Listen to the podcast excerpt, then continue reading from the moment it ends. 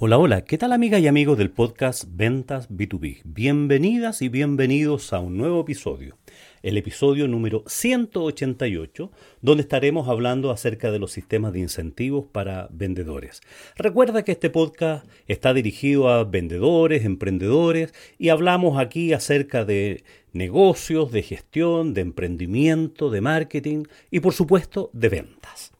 Quiero partir este este episodio contándoles que hace algunos meses, poco antes de terminar el año pasado, eh, me pidieron de una empresa una consultoría, una asesoría especial para eh, su tema comercial. Y se trataba de que la empresa había cumplido todas sus metas de venta, estaba vendiendo bastante, muy bien, con un equipo de 14 vendedores eh, dirigidos, productos y servicios dirigidos hacia la minería. Así que le estaba yendo muy bien en ventas, pero muy mal en márgenes, ya que en el, en el modelo que ellos tienen de ventas se enfrentan muchas veces a que tener que competir con, con otros proveedores de productos similares por precio.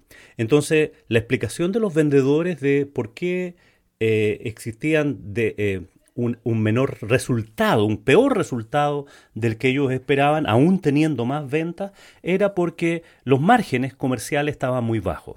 Y eso era porque continuamente estaban haciendo rebajas al precio. Entonces me pidieron esta consultoría y esta asesoría para revisar el modelo de negocio y sobre todo para revisar el modelo de sistema de incentivos para los vendedores, ya que los únicos que estaban ganando dinero o los que más dinero estaban ganando eran los vendedores porque estaban vendiendo mucho, pero con malos resultados para el negocio.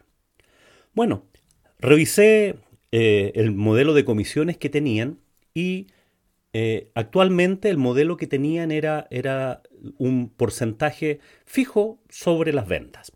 Ganaban los vendedores el 3% sobre las ventas, independiente de lo que vendieran. Vendieran 0, vendieran 1000, vendieran 10.000, el porcentaje era el mismo, 3% sobre las ventas. y em, como estaban vendiendo bastante, eh, los vendedores estaban ganando bastante.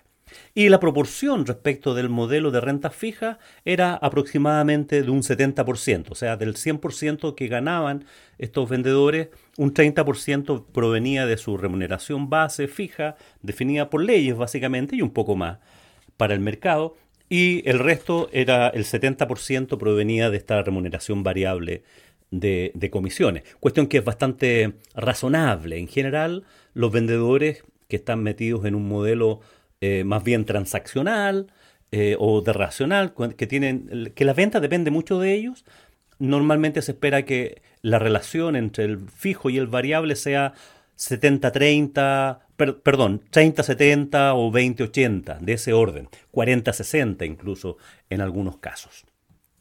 Cuando se trata de ventas que no apuntan tanto al volumen, sino que a la mantención de las cuentas, una gestión más bien relacional, estamos hablando de porcentajes de, entre fijo y variable del orden del 50-50, 60-40, va variando. Pero bueno, eso, eso dado, dado, por bueno, dado por bueno, al revisar el modelo de compensaciones, claro, tenía, un problema grave, digamos, de que tener un porcentaje, primero, fijo, sobre el nivel de venta y solamente sobre el nivel de ventas. Entonces aquí sugerí hacer dos modificaciones que yo las considero fundamentales para em, alinear el éxito de los vendedores con el éxito de la empresa. Y el primero era que se les pague comisiones, un porcentaje variable, sobre el margen, no solo sobre la venta. Y en esta empresa era perfectamente posible hacerlo, ya que los costos eh, son perfectamente conocibles por eh, los vendedores y, por, el, por, el, cliente, por la empresa, y corresponden a costos bastante mm, fáciles de aislar, atribuibles a ese proyecto. Por lo tanto, el margen comercial, el margen directo, era bastante fácil de identificar. Que es una de las razones fundamentales para las cuales uno pudiera pagar sobre el margen. Cuando uno paga comisiones sobre el margen, hace socio al vendedor del negocio. Lo hace socio porque en ese mismo instante se van a, terminar estas búsquedas constantes de ganarse las ventas por precio. Entonces empiezas a defender tu negocio y, mira, empiezas a mirar el resultado completo. Entonces no tan solo gana el vendedor, sino que gana la empresa. Entonces ese, mm, ese pago por el margen eh, eh, es mucho más alineador, es mucho más justo y es mucho más de largo plazo. Entonces, te ayuda a que el vendedor no se transforme en un enemigo tuyo, sino que se transforma en un amigo y en un socio en cada uno de los negocios. Y el mismo vendedor comienza a defender el precio, de tal manera que le afecte de, de manera significativa su propia remuneración si es que otorga descuentos demasiado abundantes. En general, los vendedores cuando están indexados o están compensados exclusivamente por la venta, piden eh, tener el menor precio posible ya que eh, de esa manera les le es más fácil cerrar las ventas. Cuando lo indexas por el margen, eh, tiene, dejan de, el, el, precio deja de ser un tema y te empiezan a exigir otras cosas como, no sé, no tener quiebre de stock, apoyarlos con más marketing, etcétera, etcétera. Pero el tema precio deja de ser una variable. Al contrario, ellos mismos buscan cómo subir el precio para tener mayor margen ya que probablemente respecto de la, en, esta ecuación, respecto de los costos, eh, no tienen mayor injerencia. me, refiero particularmente en este caso que vendían equipamiento para la minería eh, y que es importado de, de, otros lados, digamos. Entonces el precio, el costo es, es un dato. El costo es un dato sobre el cual ellos pueden marginar sobre los cuales pueden elevar el precio hasta la cantidad en que quedan competitivos y pueden ganarse esas, eficientemente esas eh, cotizaciones. Ahora, esta lógica de que los clientes solo buscan precio, también se termina con esto. Claro, deseando tener un precio el menor posible, pero lo defienden y se dan cuenta de que pueden defender otras eh, característica que tiene su propuesta de valor. Identifican otros temas de, de servicio, de puesta en marcha, de instalaciones, de valor agregado en, en, sus propuestas y desvían la atención hacia ese tipo de cosas y no tan solo se concentran en el precio. Bueno, este es el primer elemento. Si no puedes, si estás en un negocio donde es muy complejo determinar el, el margen, por una serie de variables, digamos, porque, porque dependes de muchas cosas, muchos proyectos, muchos, muchos elementos que se consideran dentro de los costos y, de la facturación, te sugiero que puedes incorporar una variable que es distinta y que se asemeja a, este descuento. Tú le puedes dar, continuar dando este porcentaje sobre eh, las ventas, pero agregas una, una segunda variable y es sobre el menor descuento que ellos pudieran dar. ¿De qué se trata esto? Que tú les puedes, por ejemplo, entregar una lista de precios para sus productos y les autorizas a que den máximo, por ejemplo, un descuento del 10%. Este es un ejemplo solamente, pero que sirve didácticamente para, para eh, aclarar lo que quiero decir. Entonces les permites que puedan llegar a dar hasta un 10%, sin consultar a nadie. Si dan todo el descuento, el 10%, no se ganan esta segunda comisión eh, por, por menor descuento, porque dieron todo, entregaron todo.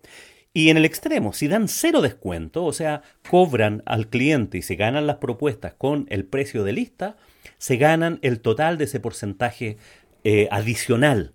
O sea, si ganaban un 3%, podrían llegar a ganar un 6% de comisiones en este caso, asignándole a esta variable de menor descuento una tolerancia del 3%. Ahora, ¿Es útil esto? Por supuesto que sí, porque si no entregas ningún descuento, el vendedor va a ganar un 3% adicional y tú vas a ganar un 7% adicional respecto de ese negocio del que estamos hablando. O sea, la empresa gana mucho más. Y nuevamente es otra forma diferente, no pagar por margen, sino que este, este descuento, por decirlo así, es un pseudo margen. Es un precio piso, un precio mínimo y un precio máximo. Entonces lo, lo dejas que se mueva en ese, en ese rango. Y tienes la ventaja que no, no, mm, no entregas mayor información que puede ser estratégica en, en, algunos casos respecto de los costos en los que incurres. Lo dejo ahí dando vueltas y puede ser una doble comisión por ventas y esta menor descuento o puede ser una sola comisión sobre ese, sobre ese valor. Ahí, hay que buscar algún ponderador. Entonces, si, si, logras resultar esto, tienes un aliado en el, en el equipo comercial para que defienda tu precio y mejoren tus márgenes.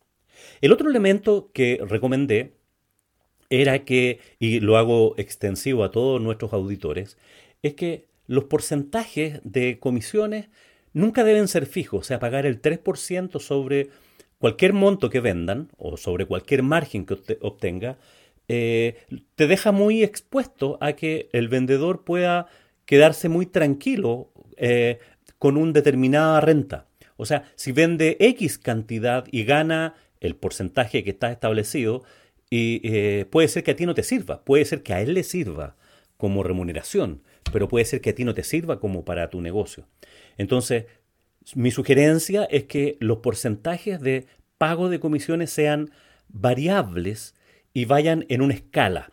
Es decir, si logran el 100% de la meta que estaba prevista para ese mes, ganan un cierto porcentaje, por ejemplo, el 3%. Pero si logran solo el 50%, ganan, no sé, el 1% de ese, de ese valor, y si, y si venden eh, un 50% más del presupuesto que tenían, pueden llegar a ganar 4 o 5%.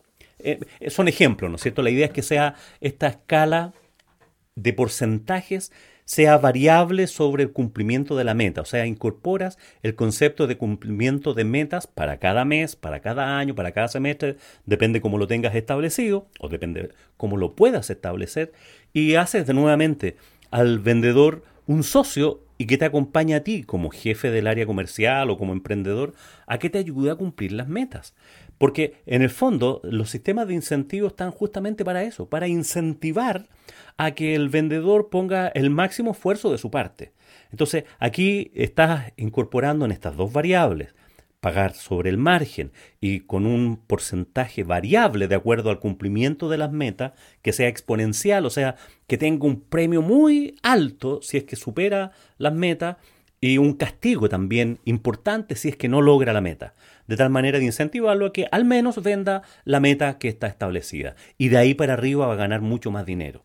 No importa que los vendedores ganen mucho dinero, es deseable que ganen dinero, pero ajustarlo siempre sobre las variables que sean compatibles con las metas que tenga la empresa.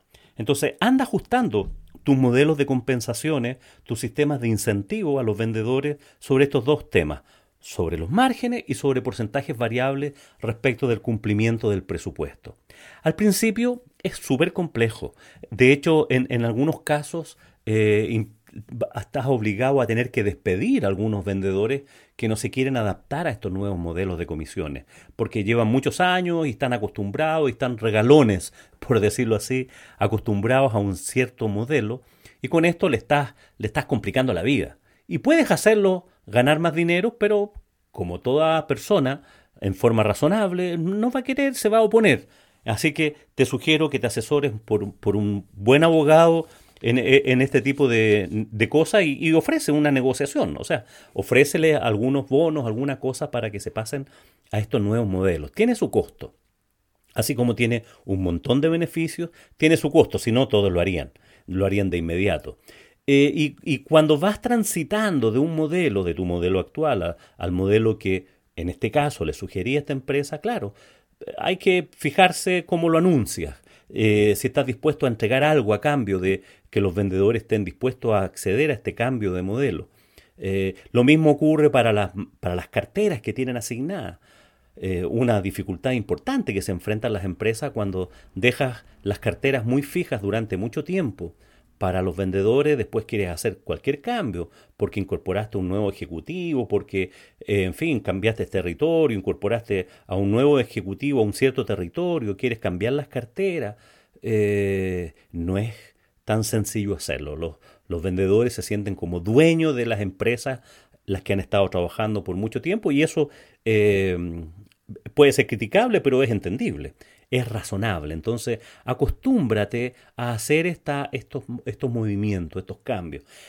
Asesórate por un buen abogado, y esto corre tanto en Chile como para el resto de los países de Latinoamérica, de tener contratos de trabajo para los vendedores que sean muy justos, pero que tenga la disponibilidad y la disposición de flexibilizar los modelos de incentivos de acuerdo a lo que tú quieres y puedas establecer anualmente a un plan estratégico. Aquí estoy hablando de un plan estratégico que, que, estaba hacia el alza en las ventas, pero necesitaba mejorar el margen. Entonces, el foco durante este siguiente tiempo va a estar puesto en el margen, no tan solo en la venta.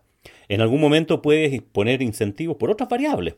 Puedes querer incorporar eh, otro tipo de producto, entonces quieres pagar algún incentivo diferente por la incorporación de nuevos productos, por, la, por el capturar nuevos clientes, por, eh, no sé, respecto de la cobranza, respecto de la rotación que tengan en la cartera, en fin.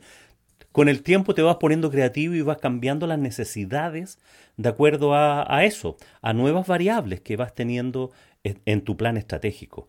Entonces, no dejes que los contratos eh, te impidan realizar esos cambios que puedes ir realizando derechamente, porque te ayudan en la gestión y porque para que los vendedores no se transformen en un enemigo. Hay muchas empresas donde ven a los vendedores como enemigos, porque gente que es muy antigua y tienen un modelo que los hace ganar mucho dinero y no lo pueden o no lo quieren, no se les ocurre cómo cambiarlo. Entonces aquí debe haber algún atrevimiento, sobre todo empresas que tienen equipos comerciales voluminosos, ¿no es cierto? En esta empresa que me pidieron la asesoría, te estoy hablando de que, no sé, trabajaban 14 ejecutivos comerciales y, y los 14 tenían este modelo, algunos más antiguos, la mayoría eran bien, bien antiguos en la empresa, por lo tanto no era sencillo deshacerse de ellos. Además que no estaba en el ánimo de la empresa deshacerse de esta gente, sino que lo que querían era tener un equipo que estuviera más comprometido con un modelo de comisiones que estuviera alineado con el plan estratégico. Entonces, hoy hemos hablado de este sistema de incentivos monetarios, ¿no es cierto? Que son los sistemas de comisiones, que son los más usados. En otro, en otro episodio podremos hablar de otro tipo de incentivos los incentivos no monetarios para motivar a los equipos comerciales a obtener los mejores resultados posibles. Nos vamos a referir en algún momento a, metas grupales y a ese tipo de cosas. Así que eh, a futuro tengo pensado y tengo ya anotado y estoy trabajando sobre otros episodios que mm, te ayuden a modelar estos modelos de incentivos donde vamos a hablar, no sé, de los topes, qué tan convenientes son, cuándo es conveniente fijar topes las comisiones, o nunca, o siempre, etcétera, etcétera, etcétera. Bueno, estamos llegando al fin de este episodio, espero que haya sido de, tu agrado, espero que la pases muy bien. Escríbeme si necesitas alguna ayuda en alguna asesoría, en algún curso para tu equipo comercial y estaré encantado de atender tu llamada. Puedes escribirme directamente a mi correo julio y desde mi academia estaré encantado de poder ayudarte. Espero que tengas un buen día y por supuesto que tengas muy buenas ventas. Audio Jungle.